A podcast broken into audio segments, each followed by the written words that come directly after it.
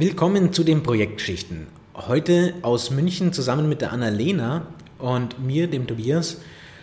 Heute für die, die bei YouTube reinschauen, ohne Video, also wundert euch nicht, ähm, es bleibt ein statisches Bild, dafür aber mit einem wahnsinnig spannenden Thema. Und wir haben uns heute mit, den, mit der Geschäftsprozessoptimierung und dem darin hohen Stellenwert der Ist-Analyse beschäftigt. Oder damit werden wir uns beschäftigen, sagen wir es lieber so. Damit wir uns aber nicht so verhaspeln, fangen wir jetzt erstmal mit einem Zungenbrecher an. Und ich heiße äh, Annalena willkommen. Schön, dass du da bist. Ähm, freut mich, dass wir mal wieder was gemeinsam aufnehmen können. Das freut mich auch. Danke für die Einladung. Ja. Ich war schon eine Weile nicht mehr dabei, aber jetzt wird es Zeit. Genau, sehr gerne. Und deswegen zum, zur Begrüßung darfst du den Zungenbrecher erstmal sagen, den ich dir rausge, rausgesucht habe.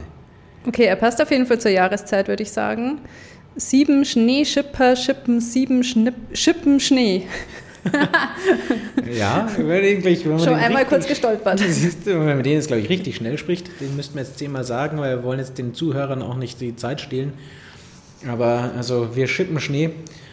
So viel zu der Jahreszeit, absolut. Ähm, springen, aber ich glaube, wir, wir springen gleich auf ein viel interessanteres Thema, nämlich das, die Geschäftsprozesse und vor allem eben die Ist-Analyse die Ist-Analyse und wird aber oft unterschätzt und deswegen gleich mal zum Anfang, warum sprechen wir denn heute genau über dieses Thema? Mhm, du hast das eigentlich schon gesagt, äh, sie wird oft unterschätzt. Und ähm, wir stellen das in, in, unseren Projekten immer wieder fest, also ganz unabhängig eigentlich von den Kunden, von den Branchen oder auch von den Charakteren in, in Projektteams, ähm, dass man eher zur Ungeduld neigt zu Beginn und einfach schnell in die Lösungsfindung möchte. Mhm. Und äh, lösungsorientiertes Denken ist ja an sich gut, aber man muss ja Zeit nehmen, um erstmal seinen Standpunkt zu kennen wie ist denn meine Ist-Situation? Was mache ich jetzt genau und was machen die anderen genau? Und ähm, das ist total wichtig, dass man zu Projektbeginn einfach alle Informationen erstmal einsammelt, um sich eine Basis zu schaffen und absolut, absolut wichtig, ein gemeinsames Verständnis, eine gemeinsame Sprache. Das ist eine Beobachtung, die wir ganz oft machen. Ähm, Begriffe werden unterschiedlich definiert, weil man sie ja nie auf einem gemeinsamen Nenner definiert hat.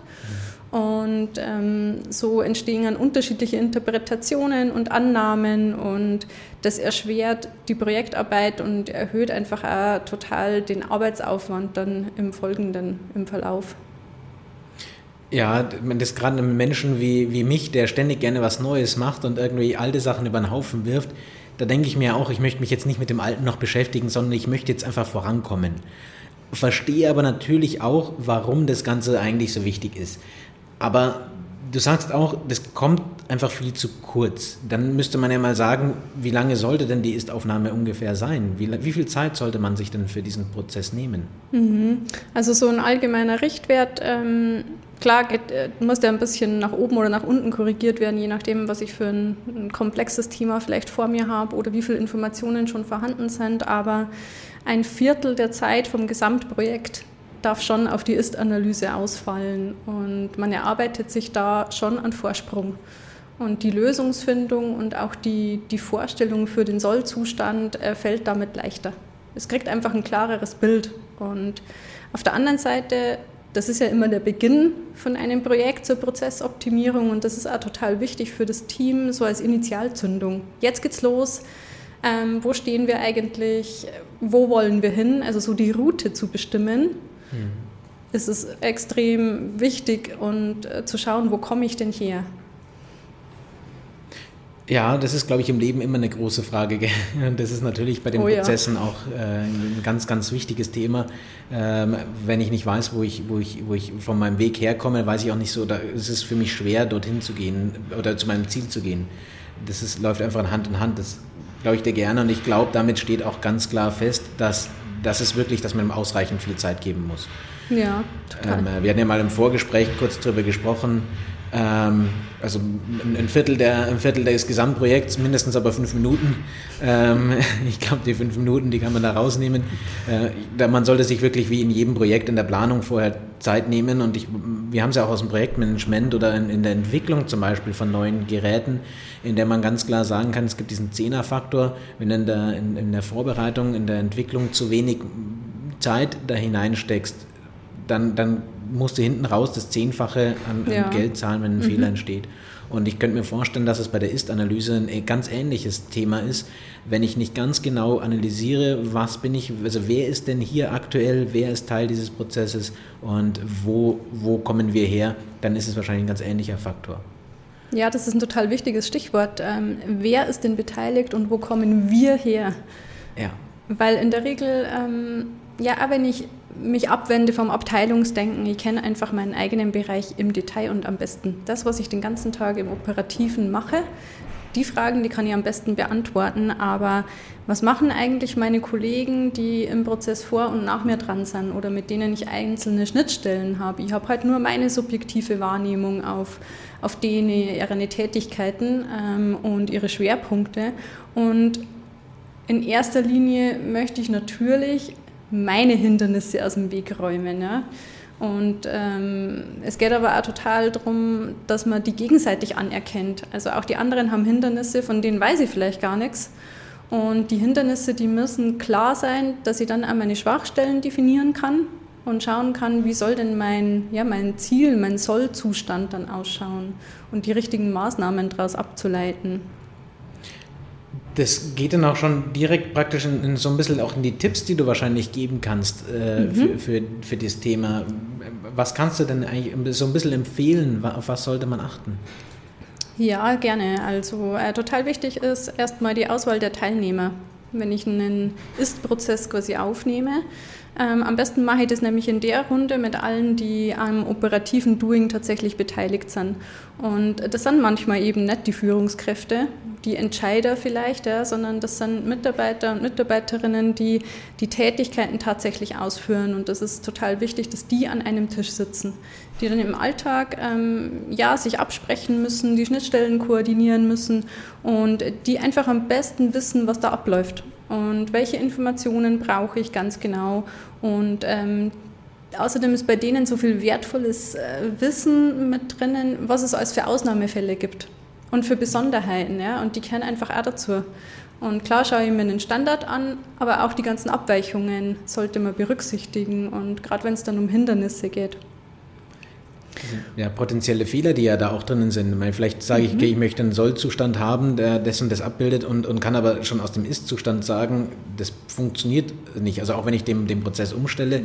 gibt es diese Fehlerquelle deswegen trotzdem fällt mir jetzt gerade kein perfektes Beispiel dafür ein, aber das sind so, so Dinge, die muss man ja, glaube ich, also auch wenn man wenig und ungern kommuniziert, auch wenn man vielleicht mit Menschen irgendwie schwer zusammenhängt oder, oder mhm. zusammenarbeiten möchte, ist das ja ein großes Thema, das trotzdem wichtig ist und weshalb diese Kommunikation zu meinen Teamkollegen und die richtige Auswahl des Teams wahnsinnig wichtig bleibt, um genau diese Fehlerquellen vielleicht vorher rauszubekommen und nicht dann zu sehen im Sollzustand, äh, in dem neuen Prozess, aber die sind ja immer noch da.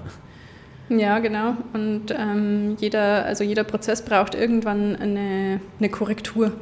Also kein Prozess ist statisch, sondern wir müssen ja immer wieder Anpassungen treffen, weil sich Einflussfaktoren im Außen ändern oder auch innerhalb der Organisation. Und ähm, damit ändern sich auch die Hindernisse. Und es ist gar nicht selten, dass über die Zeit ein Prozess ähm, immer mehr in der, also in der Schleife der Abweichung läuft und eigentlich das der neue Standard wird, weil sich die mhm. Fälle ein bisschen verändern oder vielleicht, wenn man es so aus Kundenanfragen nimmt. Mhm. Wenn sich da der Markt verändert, damit die Anforderungen vom Kunden, dann es wird vielleicht ein Prozess, der vorher 10% Workaround war, an meinem Standardprozess, vielleicht wird das der neue Standard und das, was ich vorher als Standard hatte, wird der neue Workaround. Also, ja. also gerade diese zeitliche Perspektive, die sollte man auf jeden Fall mit dabei haben. Und bei den Teilnehmern wäre ein zweiter Tipp. In der Regel habe ich ähm, Teilnehmer und Teilnehmerinnen aus ganz verschiedenen Interessensbereiche und Abteilungen. Und das darf uns total bewusst sein, dass da jeder auch seine eigenen Interessen und Ziele hat, einfach aus seiner Rolle heraus.